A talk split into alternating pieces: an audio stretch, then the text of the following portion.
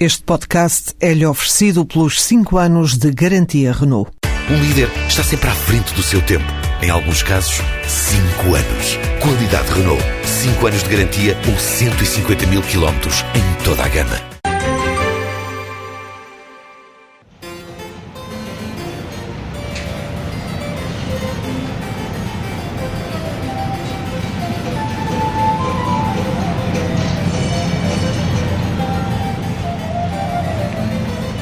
Ainda está encoberta em plena Praça do Comércio, em Lisboa.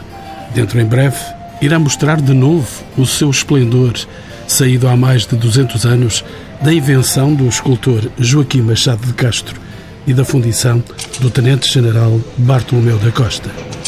A inauguração ocorreu em 1775, 20 anos depois do terremoto e dois anos antes da morte do rei Dom José I.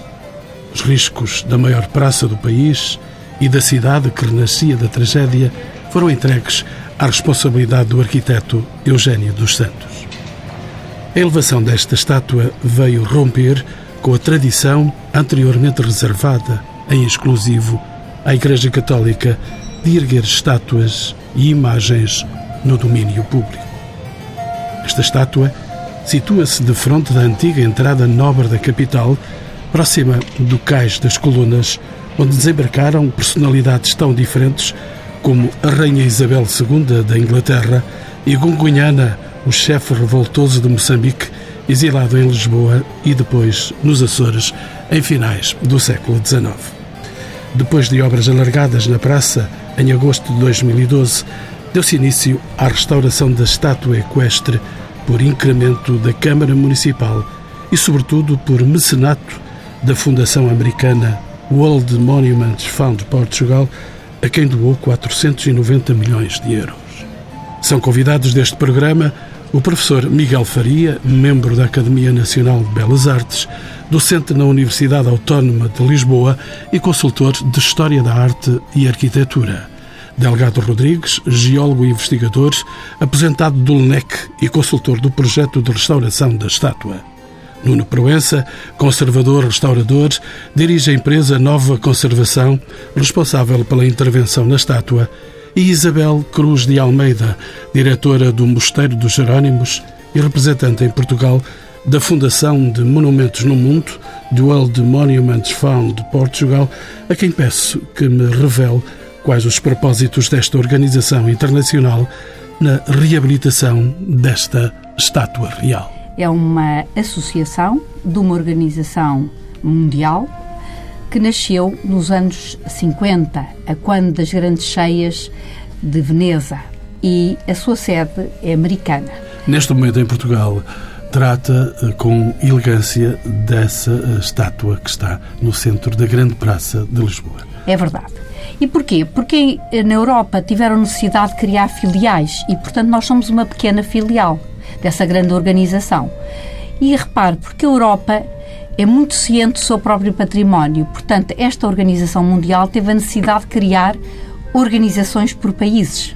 E, portanto, neste caso, Portugal tem os seus projetos, desenvolve-os, mas sempre reportando também para a grande casa que continua a ser em Nova Iorque. No entanto, nós temos autonomia, nós podemos escolher os projetos, não somos sujeitos a isso. O que acontece é que quando reportamos a nível internacional e no ponto de vista também da angariação de fundos ou de auxílio científico, porque técnico, graças a Deus, não é preciso. Aliás, o nosso país é perfeitamente autossuficiente, como hoje vamos ter a ocasião daqui, durante esta conversa, ver. Simplesmente, por vezes, convém um ou outra experiência, porque não temos que esgotar, nem nenhum país se esgota em si mesmo, a necessidade de trocar impressões com outros especialistas de outros países. Neste caso, a estátua de Dom José vem num pedido já há muitos anos feito pela Câmara Municipal de Lisboa, no tempo já em que é presidente o Sr. António Costa. Ora bem, esta estátua, por sua vez, é uma estátua que está classificada, curiosamente em conjunto com o arco da Rua Augusta. Ora bem, dessa combinação, dessa vontade que nasceu do Dr. António Costa, sai este congregado de vontade que também parte da Secretaria de Estado da Cultura, no sentido de se fazer uma intervenção nesta estátua. Essa intervenção começou em agosto do ano passado. Exatamente. Está a chegar à conclusão. Exatamente, está a chegar à conclusão. O que é que nos cabe a nós, o World Monument Fund? A nós cabe-nos a angariação de fundos. Não quer isto dizer que, neste caso, a Câmara não tenha entrado, não chegou a entrar com um terço da obra, mas tentou entrar com um terço da obra. Por sua vez, nós tivemos que angariar os outros dois terços. E essa angariação é não só a nível nacional, como a nível internacional. Porque desde o início, a Organização Mundial esteve com esta filial no sentido de obter dinheiros para trazer a execuibilidade da obra. E tanto quanto eu sei, foram encontrar as pessoas certas para executar esta tarefa que está em finais já de trabalho. É verdade. Porquê? Porque a metodologia de intervenção, desde a primeira obra que se fez, que foi o exterior da Torre de Belém, o exterior da Pedra da Torre de Belém, foi sempre montar equipas pluridisciplinares. Na área das ciências mais exatas, como nós estamos a falar da geologia, da química, da física, das estruturas, enfim, das várias componentes que é preciso numa intervenção e tudo depende das suas características, como também um outro aspecto que é extremamente importante. Não há intervenção nenhuma que também não precise do contributo das humanísticas. Eu estou a falar aqui neste caso muito específico da história, da história da arte, que muitas vezes envolve arquivos, de paleografia e, portanto, é preciso isso. E depois é preciso escolher quem a empresa, depois de ter feito um levantamento exaustivo de todas as doenças que uma obra que se propõe ser tratada precisa, nós estamos capazes de, com uma correção grande, poder escolher a empresa ou a entidade que se propõe fazer a intervenção. E, portanto, é feito um concurso e é feita uma seleção. Mas o caderno de encargos está muito bem balizado pela parte científica. E a equipa está escolhida. A parte científica, a parte técnica, tudo isso está escolhido. Ah. Temos um leque, de certo modo, a cobrir cientificamente esta área, esta obra. É uma parte, porque o Sr. Delgado Rodrigues, que aqui está, é uma pessoa que está desde o primeiro minuto com o World Monument Fund, já nos acompanhou em imensas intervenções. Mas também estão outros que cobrem outras áreas das ciências, como por exemplo a Nova, eu estou a lembrar-me do professor Fernando Henriques, como posso falar na área também da geologia, o professor Aires de Barros, como tantos outros. Uma pessoa que para nós tem sido notável e eu penso que o Dr. Delgado Rodrigues terá a ocasião de falar nela e que tem sido sempre escolhida, Interpares. Interpares, não é o Oldman Fan a escolher. Interpares é uma professora que tem trabalhado bastante aqui em Portugal e não só, em países, por exemplo, como a Espanha, em todos os países latino-americanos. Foi consultora do ICROM, que é a professora Helena Charola, que é professora também neste momento em várias universidades, como Lausanne, como nos Estados Unidos, em Colômbia. É consultora neste momento e está mais tempo em Washington, no Smithsonian. Portanto, entre esta equipa científica decidiram eleger a professora Helena Charola como a sua coordenadora. Exatamente. Contextualizando um pouco a estátua de Dom José I na cidade, professor Miguel Faria de que modo é que se encontra relacionada a estátua com a reconstrução de Lisboa após o terremoto em 1755? A percepção que nós temos hoje, e quem nos está a ouvir, sobre este conjunto, a praça e a estátua, é uma visão demasiadamente estática para perceber a importância histórica que teve este momento na história da cidade. O conjunto tem que ser entendido no seu tempo e qual foi o significado no seu tempo. E o significado no seu tempo marca precisamente no espaço público da cidade o início de uma desagregação entre a solidariedade da monarquia e a solidariedade da Igreja Católica no espaço da cidade. Porque não havia tradição de monumentos públicos de culto real, de afirmação da personagem do rei na, na, na história do urbanismo português e, particularmente, de Lisboa. E neste caso, essa ruptura era o primeiro aspecto que eu gostaria que entendessem quando hoje passarem pela praça, perceberem que há ali um momento pioneiro na história da cidade. Ali se fez o primeiro desvio à grande dominância religiosa que havia no espaço público, sobretudo no âmbito da escultura, e que teve como momento de afirmação uma estátua real no espaço mais nobre na hierarquia dos espaços urbanos da cidade, exemplo do que tinha sido feito em França quando se recuperou o modelo italiano e de tradição clássica das estátuas dos grandes heróis e dos grandes príncipes, para ali se fazer uma afirmação, um manifesto político do regime que até então nunca tinha acontecido na história urbana da cidade. Para além dessa grande simbologia que a estátua tem, referenciada por essas determinantes, qual é a relação da estátua de Dom José I com a Rua Augusta, ela está ali, muito próxima, e com a nova cidade pós-terremoto? Como a doutora Isabel Cruz Almeida sublinhou, e muito oportunamente, a classificação da estátua está feita em conjunto com o arco e não se pode dissociar uma coisa da outra. O projeto do programa monumental da praça foi feito em articulação, foi feito integradamente por questões muito interessantes e que têm a ver precisamente com essa disjunção política ou religiosa do seu tempo. Não foi possível fechar o arco porque não houve um acordo sobre o programa decorativo do arco e, portanto, chama a atenção para este aspecto. No projeto inicial não havia nenhum elemento religioso na praça. Contrariamente ao que acontecia anteriormente, que a Igreja Patriarcal estava no complexo palaciano, no regime pombalino, e um pouco na inspiração do tempo das luzes, fez-se esse afastamento da carga religiosa da presença permanente da, da, carga religiosa no espaço público para uma diferenciação que, em tempo intermédio, permitia consagrar e celebrar um outro culto, entre aspas, que era o culto real e, digamos, o culto da monarquia. Professor Miguel Faria, deixe-me ainda perguntar-lhe o que é que tem em comum esta praça com as praças reais construídas na Europa no seu tempo. O modelo da Praça Real da Praça do Comércio é um modelo que foi inspirado na Praça Real Francesa. Simplesmente, a Praça Real Francesa teve uma evolução de Luís XIV para Luís XV, de, começou, digamos que o verdadeiro modelo da Praça Real Francesa, aquele que é aceito como modelo ortodoxo da Praça Royal à francesa, é a Praça das Vitórias, onde foi colocada ao centro uma estátua colossal de Luís XIV. Essa estátua, como há pouco falávamos, essa estátua foi dourada. O espaço era pequeno. Quem conhece aquele espaço em Paris sabe que não tem nada a ver com a nossa Praça do Comércio.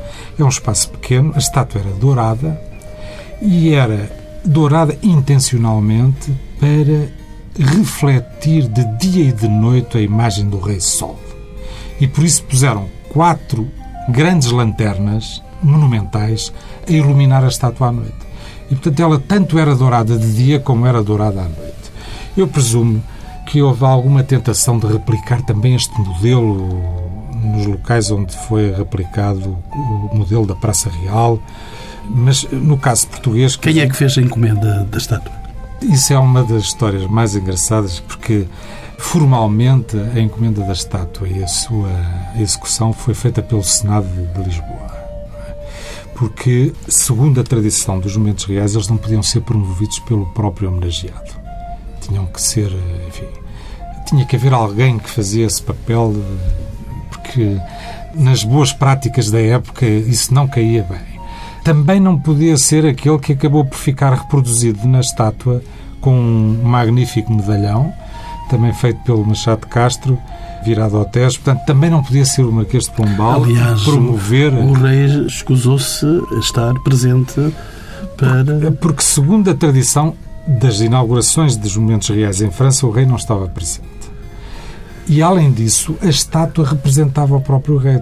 Segundo o protocolo, havia dois reis no mesmo espaço e todas as honras reais foram feitas em função do monumento, a mise-en-scène, as, as vénias, os cumprimentos.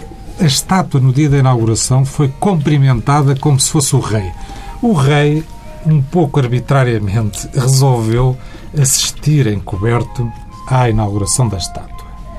O próprio Marquês de Pombal tinha dois planos. Um se o rei viesse, o outro se o rei não viesse. Plano A e plano Porque B. isto ficou ali, o que não pode de maneira nenhuma ser entendido, porque é um anacronismo, que o rei assistiu escondido por uma questão de temeridade perante o Marquês. Não é nada disso que se trata. Trata-se que ele quis ir ver, eh, quis ir ver sem ser visto. Havia boas relações com o escultor Machado Castro. Foi ele que foi convidado para fazer a estátua. Nós não podemos comparar o que era o processo da criação artística naquele tempo com o que é atualmente. Não havia as relações pessoais, não tinham vínculos de proximidade. O Machado Castro nunca conseguiu que o rei pousasse para ele, nunca teve acesso a desenhar o rei eh, ad vivo, digamos. Ele queixa-se que teve que fazer o retrato por uma moeda e por uma gravura de má qualidade, de resto. E, portanto, o relacionamento não, é uma forma um bocado contemporânea de pôr a questão.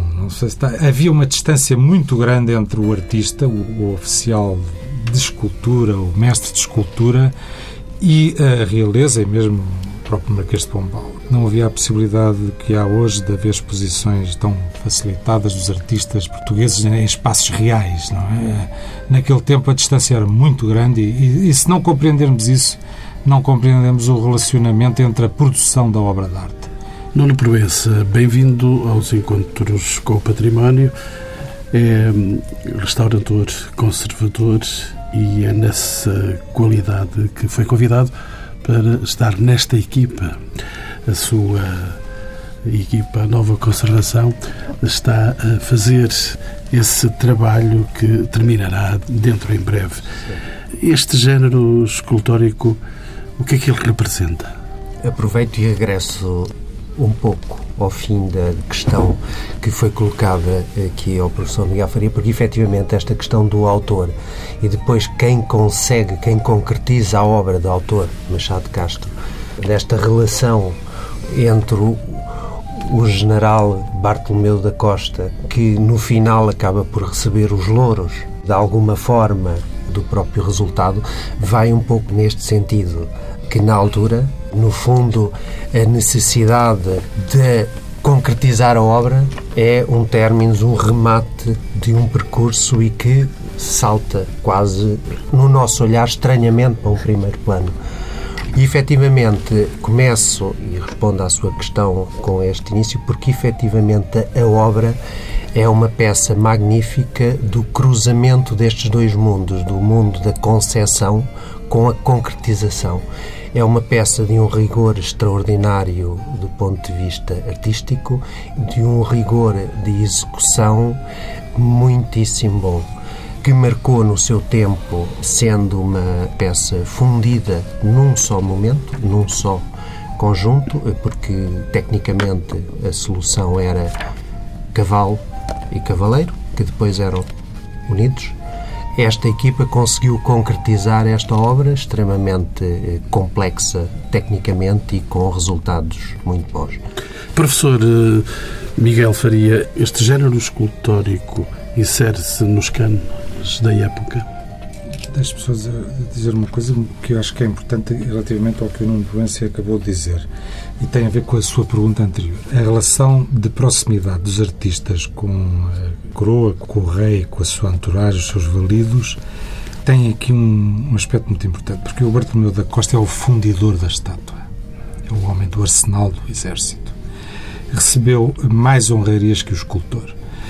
Tem a ver exatamente pela inversão de valores que havia na época relativamente ao que há hoje, que é engraçado estarmos aqui com cientistas, porque Nesse tempo, a ciência estava primeiro que a arte, era mais reconhecida socialmente do que a arte. E o Bartolomeu da Costa recebeu, enquanto técnico, enquanto cientista da fundição, recebeu efetivamente mais honrarias e tinha mais proximidade com o poder do que o próprio artista tinha, que limitou-se a ter que executar até um desenho que não era dele, etc. Relativamente ao modelo da estátua equestre, o modelo da estátua equestre é um modelo intemporal, se quiser. Se nós visitarmos, por exemplo, o Museu de Arqueologia de Atenas, vemos primorosos exemplos de arte equestre, não só do ponto de vista da representação imperial ou senatorial, mas do próprio género desta conjugação difícil da composição escultórica que envolve um ato equestre, e que chegou a nós muito tardiamente e que o primeiro exemplo digno de registro é o da estátua equestre de Dom José I. Há uma notícia no tempo de Dom Afonso V de uma estátua equestre em prata, teria estado no convento do Espinheiro, em Évora, mas que teria sido fundida naqueles momentos de crise. As pratarias são sempre objeto de, deste tipo de situações. Nunca se conseguiu confirmar se existia efetivamente. Há três ou quatro notícias eh, pouco verosímeis da existência de estátuas equestres do período Dom João V com nenhuma comprovativo arqueológico ou documental. Portanto, estamos perante um protótipo que não tinha passado na nossa tradição. Introduzo na conversa Delgado Rodrigues. Também lhe desejo boas-vindas aos Encontros com o Património. É um geólogo, um investigador do LNEC. Está de saída do LNEC, mas foi convidado para de certo modo, dar o seu aval científico a esta atuação que está a ser feita nesta estátua. E a pergunta que lhe coloco é que exigências técnicas é que estiveram presentes na elaboração de uma estátua como esta, de Dom José I? De facto, sou investigador do LNEC, neste momento estou aposentado, mas colaboro ainda do ponto de vista oficioso com os colegas de lá de uma forma muito continuada.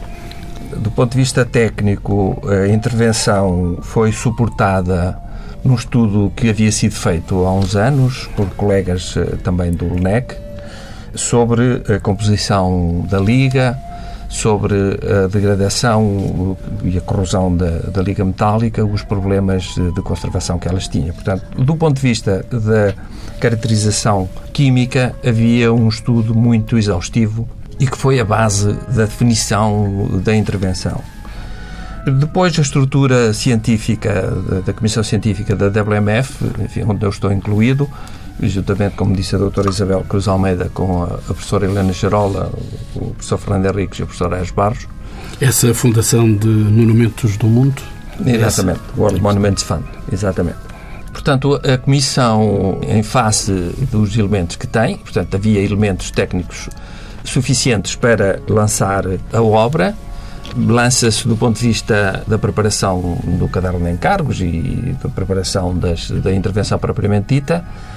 E depois, naturalmente, como sempre fazemos, quando há problemas específicos, assessora-se com outros componentes, com outras especialidades, que neste caso tivemos o apoio, por exemplo, de um colega italiano especialista em conservação do bronze, que é o professor Mauro Matteini, Tivemos outras componentes para nos ajudar eh, em estudos específicos no pedestal, com recurso a instrumentação mais específica na Universidade do Minho. E, portanto, digamos, vamos abordando as questões técnicas que se levantam. Não se pode dizer que tenha havido questões eh, muito difíceis ou insuperáveis. Há sempre uma grande complexidade de problemas. Essa é a principal eh, dificuldade é que lidamos sempre com problemas que não são simples do ponto de vista da complexidade. Nem são do cotidiano, não é? E não são cotidianos. Portanto, é preciso olhar para eles com cuidado, sempre na perspectiva de que, do ponto de vista científico, nós estamos a lidar com uma matéria que ela própria não é o objeto principal. Portanto, nós intervimos sobre a matéria, de facto, mas ela representa condicionantes artísticas, tem condicionantes artísticas, tem conteúdos históricos, tem todo esse peso que traz com ela e é isso que torna os problemas que aparentemente podem não ser muito complicados, mas que os torna delicados no conjunto, na forma de os articular. Nuno Proença, deixe-me olhar mais de perto consigo a estátua. Que materiais é que compõem esta estátua? Vamos olhar lá de perto. A estrutura do monumento de base é este calcário típico da zona de Lisboa, calcário Liós, que suporta este monumento em, que na realidade é um latão, um latão de almirantado, como resultou nos estudos feitos pelo NEC há alguns anos atrás, e não bronze, como foi sempre referido, e ao longo da história, e o próprio Machado Castro, nas suas memórias, refere-se a bronze, na realidade é um latão, que se tem comportado bem no tempo, com algumas diferenças que resultam da exposição relativa ao ambiente nas suas quatro vistas, se quisermos. Um aspecto interessante, temos resultados conservativos diferentes entre o alçado poente e sul em relação ao norte e nascente. Os primeiros dois estão bastante mais degradados. E, na realidade, este conjunto de material, que é ligado por um sistema bastante complexo, realizado com elementos em ferro, com ligações que cobrem, no fundo, todos os movimentos possíveis que poderiam ali existir, nós temos de ter presente, e aproveito para referir, o grupo equestre pesará, estima-se, cerca de 36 toneladas. 36 toneladas, das quais 6 são em ferro, as restantes nesta eh, liga de cobre, latão do almirantado. 36 toneladas, 14 metros de altura. 16. 16 metros de altura, não 14. Mas essa é uma informação corrente. Sim, mas incorreta. Uma fase do, do projeto passou por criar um levantamento arquitetónico, decorativo do conjunto e, efetivamente, o monumento tem 16 metros. Na realidade, só... Não, da base do pedestal, por isso ainda é mais alto se viermos considerarmos os degraus. E estamos quase nos 18. Esta estrutura é interessante também por outro aspecto. Imaginar 36 toneladas colocadas naquele pedestal pressupunha um suporte maciço e extremamente resistente para conseguir transmitir essa solicitação. Daí aquele pedestal que, na realidade, cada face corresponde a um bloco de pedra. Blocos de pedra, cada um deles poderá ter cerca de 30 toneladas. Delgado Rodrigues, em que estado estava a estátua? Estava muito estragada, se podemos denominar não, este termo? Não estava. Os elementos em pedra estavam todos em, podíamos dizer, em excelentes condições. A pedra é do melhor liós que nós temos, portanto, o liós é uma pedra de primeiríssima qualidade e eles escolheram-na bem. Portanto, a pedra, por estar exposta há tanto tempo, tem alguma dissolução, portanto, está rugosa, não é a superfície já original que lá teria sido colocada, mas está em muito boas condições. A liga tinha alguns problemas, mas todos esses problemas são tratáveis com relativa facilidade. Portanto, não tinha também problemas que dissessem que estava em risco de alguma coisa ser perdida definitivamente. Ela já teve uma intervenção anterior ou duas? Há pelo menos notícia de uma intervenção. Esta será a terceira intervenção? Há notícia de uma intervenção em meados, primeira metade do século XIX, por problemas estruturais, ligada aos tais elementos em ferro que fariam a ligação entre o, grupo equestre e o, o plinto. Há notícias de uma limpeza que ainda se está a tentar colocar em 1922, mas não está totalmente enquadrada ainda. E, posteriormente, por parte da DGEM, dos movimentos nacionais, fizeram também com caráter de urgência uma intervenção localizada, penso, no final dos anos 80, início anos 90, se não me falha a memória. E o facto da estátua estar colocada num espaço muito próximo do rio, isso naturalmente tem desgaste da sua própria natureza durante o tempo? Sim, os, os componentes do aerossol marinho eram um dos produtos da alteração, era devido exatamente à alteração dos cloretos, que produz corrosão, é um dos fatores que produz mais corrosão na liga. Um dos problemas talvez mais difíceis de resolver são os elementos em ferro que estão dentro do próprio pedestal pela dificuldade de acesso. No, no Proença, isso Sim, tem sido difícil para a sua equipa? Exatamente. No fundo, é o tentar encontrar soluções que desacelerem processos que são naturais. Revele-me lá o segredo. A estátua está fechada, está com panos em volta, ninguém sabe qual vai ser a cor que dali vai sair. Temos uma estátua dourada Tivemos, provavelmente, durante relativamente pouco tempo, uma estátua dourada na devida altura e que rapidamente se terá transformado numa imagem algo mais enegrecida, que seria a Praça do Cavalo Preto. Assim rezam as crónicas. E a matéria segue o seu percurso histórico, evidentemente foram encontradas soluções para melhorar a leitura e alguma eh, coerência a essa mesma leitura, porque eh, temos que nos lembrar que no início a imagem que tínhamos era um efeito quase de zebra, de linhas verticais alternadas entre verde claros e castanhos escuros e pretos. É evidente que dourada não vai ficar, vai ficar mais organizada e. Cinzento escuro? Não. Cor esverdeada? Do, nos seus devidos lugares, em função da tal exposição que há pouco lhe dizia, das quatro vistas, um pouco mais verde escuro, denso nos alçados nascente, eh, poente e, e sul, mais escuro tendencialmente nos outros dois, norte e nascente. Professor Miguel Faria? Só para, pedagogicamente, tentando aqui não revele de todo desfazer, o que vai acontecer. Desfazer a, a, tecnicidade de alguns termos e pedindo a compreensão para a necessidade que há de fazer este breve esclarecimento. O que se chegou à conclusão é que a maior parte das estátuas ditas de bronze em França, da mesma série, da mesma família, eram também de latão almirantado, ou de latão. O que significa que o termo escultura em bronze ganhou um significado genérico, que incluía toda uma série de ligas metálicas e, portanto, que não se pense que este rigor necessário e técnico que a equipa imprime nesta divulgação não significa que a estátua vale menos ou que deixe de ser eh, falada que é de bronze, que as pessoas não fiquem, afinal, é de latão, não. O latão almirantado foi utilizado com uma liga metálica talvez mais apropriada, porque já tinha sido repetidas vezes utilizada em experiências anteriores e foi feita efetivamente essa opção, talvez porque estivesse mais próxima da tecnologia utilizada na fundição de canhões, onde o, o batalhão da Costa presidia e que eh, justificaria um pouco essa utilização. Ora, em relação à cor, eu acho que a história também tem que omitir a sua opinião sobre este aspecto.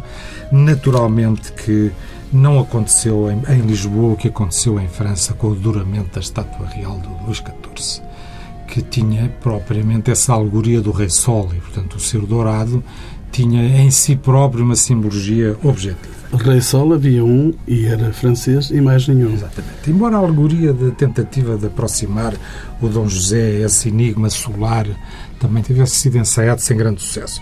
O que acontece e o que está descrito é que a estátua, depois de. Eu não sei se o Nuno quer falar disso, mas a estátua, depois de ser colocada, foi polida com pedra pomes e com as mais diversas formas de polimento, o que naturalmente, quem conhece a questão das fundições de bronze, e particularmente os escultores estão muito à vontade para falar nisso, ganha uma tonalidade dourada própria da própria brilho que a estátua recebe por esse polimento e interpretando aquilo que existe nas descrições do seu tempo e dos próprios viajantes ingleses que passaram a chamar a Black Horse Square a Praça do Comércio, o que pode ter acontecido é um enegrecimento rápido da Liga depois desse polimento que a deixou resplandecente, não sei, Nuno, quanto tempo é que poderá ter estado nesse estado de douramento, mas é um douramento natural terá estado relativamente pouco tempo. O processo de oxidação é relativamente rápido, tanto é verdade que há descrições na altura que, após o momento da fundição e da abertura da fossa, e dos trabalhos de polimento referidos, ela teve exposta, a peça ficou exposta ao público para visita durante três dias e permanentemente coberta, cada vez recobriam com panos para desacelerar este processo de escurecimento natural. Mas houve essa intenção de procurar este efeito dourado inicial. Entretanto, Isabel Cruz de Almeida, quero fazê-la regressar à nossa conversa. Há momentos falamos de que a estátua podia não ter eh, os elementos todos necessários porque porventura não teriam sido investidos os valores financeiros necessários. Não se trata nada disso. Não, não é nada aquilo que a Wallman Fund tem por método. Aliás, porque é este cuidado enorme de algo que já foi aqui referido pelo o Sr. Nuno Proença, no sentido de que explicava que, primeiro que tudo, fez um enorme levantamento antes desse enorme levantamento, que, dentro do cômputo geral de uma obra como esta, ronda os 490 mil euros, estamos a falar de 30 mil euros. Podemos dizer à partida, parece-nos que é muito dispendioso, mas dá uma segurança numa intervenção enorme, porque quando se faz estes levantamentos todos e se debruça uma equipa científica sobre os dados que vão sendo levantados, e aqui havia imensos problemas, porque repare, nós, para podermos ter um orçamento capaz, isto tudo tem que estar correto. Sob a pena que começamos uma intervenção e os dinheiros vão derrapar completamente. Por exemplo, um problema que era grande para mim e que foi muitas vezes questionado junto à equipa científica e que prosseguiram o seu estudo tranquilamente, e inclusivamente o Sr. Nuno Proença, foi, por exemplo, as enormes rachas, eu nem vou chamar fissuras, porque é muito mais que isso, que a pedra do pedestal acusava. Agora repare, se não se fizesse esse estudo, nós podíamos ter uma derrapagem financeira enorme, porque se imagina que era um problema de caráter estrutural. E aquela massa brutal que nós falámos aqui já de toneladas e toneladas, em cima de uma base em calcário liós, mas que estava danificada no ponto de vista estrutural. Ele deixava de estar com um orçamento de um valor X para passar a ter esse X mais Y. Até agora posso lhe dizer, e eu talvez esteja a ser pouco humilde, mas tenho que dizer a verdade, de todos os trabalhos que a World Minute Fund já fez, e já fez muitos no nosso país, eu posso lhe dizer que nunca tivemos uma derrapagem financeira. Doutora Isabel Cruz de Almeida, julho será o termo das obras, temos uma inauguração já quase programada. Espero bem que sim. E aqui também temos uma palavra e um espaço à Câmara Municipal de Lisboa, que foram os primeiros a querer muito esta intervenção, dado que a estátua realmente configurava. Estamos aqui a falar com cientistas que estão habituados a obras muito mais complicadas. Aqui, quanto a mim, eu falo pela Waldman Fund, depois do ensaio que houve em que é luz, com a estatuária de chumbo, e trabalhar em ligas metálicas para nós foi muito bom, para depois virmos para uma peça como esta estátua que estamos a referir do, nosso rei Dom José. Isabel Cruz de Almeida, entretanto, esta obra feita e eh, com um mecenato consistente vai naturalmente sobreviver. É para isso é que nós fizemos esta intervenção. É no sentido de que ela se mantenha. Agora, como tudo na vida, vai fazendo agora o seu percurso. Tentou-se que ficasse estável que os fatores que a degradavam se estabilizassem. Tentou-se, portanto, minimizar os riscos. Mas sabe que o futuro não é nosso. E o tempo vai passar, os fatores de erosão são cada vez maiores, a indústria desenvolve-se. Portanto, tudo isso, obviamente, vai ajudar a danificá-la. Agora, o mais importante para uma obra se manter é a manutenção. E digo-lhe que é das coisas mais importantes e, por outro lado, menos dispendiosas essa manutenção for feita. Eu digo-lhe isto porque convivo há muitos anos, como sabe, com a Torre de Belém, com os Jerónimos, outros monumentos com que já se interviu, e o fundamental na vivência do monumento e de qualquer objeto é a manutenção. E a manutenção, digo-lhe uma coisa, depois de uma obra grande de intervenção ter sido feita, é aquilo que faz com que ela realmente possa perdurar por muitos e muito mais tempos e já não ser dispendiosa, tanto seja ela de um privado como do Estado ou de uma Câmara. E, portanto, isso cabe, em termos dessas entidades que são os donos dessas peças ou desses objetos ou desses monumentos, que se queira chamar, por tudo que vai tudo dar ao mesmo significado, ou realmente mantê-la. Mantê-la porque ela é nossa. Porque ela é nossa, ela pertence-nos não deixo sair os meus convidados sem antes lhe colocar a todos uma pergunta final. Que simbologia representa hoje esta estátua na cidade? Isabel Cruz Almeida é uma estátua na praça apenas? Não, hoje em dia é muito mais que uma estátua. Ela tem para mim uma carga humana que se foi muito, muito enriquecida. É que não é só do ponto de vista de tudo aquilo que o Sr. Miguel Faria falou é a carga humana que tudo isto encerra, não é? Porque não é só a figura do rei ou do marquês ou de todos aqueles muitos comerciantes que ajudaram e com o seu dinheiro a que ela fosse feita. É a carga também do seu escultor, da sua mentalidade, da sua época, é desse tenente-coronel Bartolomeu da Costa, é todas essas pessoas que tiveram, e tantas delas e a maioria anónimas que aqui estiveram envolvidas. Professor Miguel Faria, é uma estátua de esplendor ou de solidão? É uma estátua solitária, que de um tempo passou, mas que deve ser. Também está sozinha, deve ser revivida. Espaço. Não, não está nada sozinha. A estátua e o espaço são indissociáveis, porque eles pertencem a um programa monumental perfeitamente estabelecido e consagrado da consagração do rei no espaço público. Agora, eh, eu digo que se melhor conhecemos o significado que é, eu vivo um bocado no século XVIII, portanto estou muito em convivência com a estátua e com o seu espaço, mas se nós conseguimos divulgar qual é o significado deste espaço, que é de facto todo ele um espaço museológico que não foi mal mexido, pelo menos até hoje, tem sido preservado, os lisboetas vão ter cada vez mais o privilégio de perceberem que os espaços e a cidade têm uma história e que se pode, num percurso, perceber como é que a cidade foi crescendo e evoluindo. Portanto, eu acho que é importantíssimo recuperar isto para a consciência presente, porque não adianta ser uma estátua bem conservada, é importantíssimo na praça. Eu penso é que para quem é de Lisboa e para quem nos visita, é importante compreender o espaço e o que é que se lá passa. Investigador Delgado Rodrigues, sei que não é de Lisboa, é de Coimbra e por isso lhe faço a pergunta: uma praça sem árvores, escaldante ao sol? Bom, isso depende de tudo o que os lisboetas quiserem. E, e, digamos. os de Coimbra não se importam? Não, eu já sou mais de Lisboa também, embora goste de Coimbra, obviamente. Mas eh, para mim uma, o património hoje eh, é aquilo que nós quisermos, porque digamos a, a estátua, a liga metálica tem estes anos todos, mas os valores que se atribuem são de hoje. E, portanto, é hoje que está em causa. E estão em causa os lisboetas, os portugueses e os visitantes, os turistas, todos estes eh, concorrem. Portanto, aquilo que nós vemos na estátua é que conta. Portanto, aquilo que somos capazes de ver hoje é que conta na escultura e naquela estátua. Nuno Proença, as cores da estátua não vão berrar com o amarelo recuperado do cor-de-rosa que tinha a praça?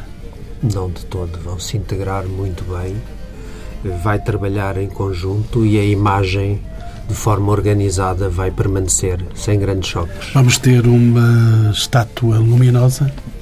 Dependerá das alterações que possam O Sol vai iluminar. Haverá outros iluminadores para que ela possa sobreviver Talvez possa mais expressiva. esse programa, não sei.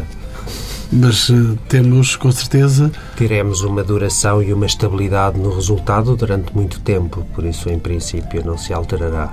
Só para o próximo século é que nos reuniremos para voltar a falar dele. Espero cá estar. Muito obrigado. Boa tarde.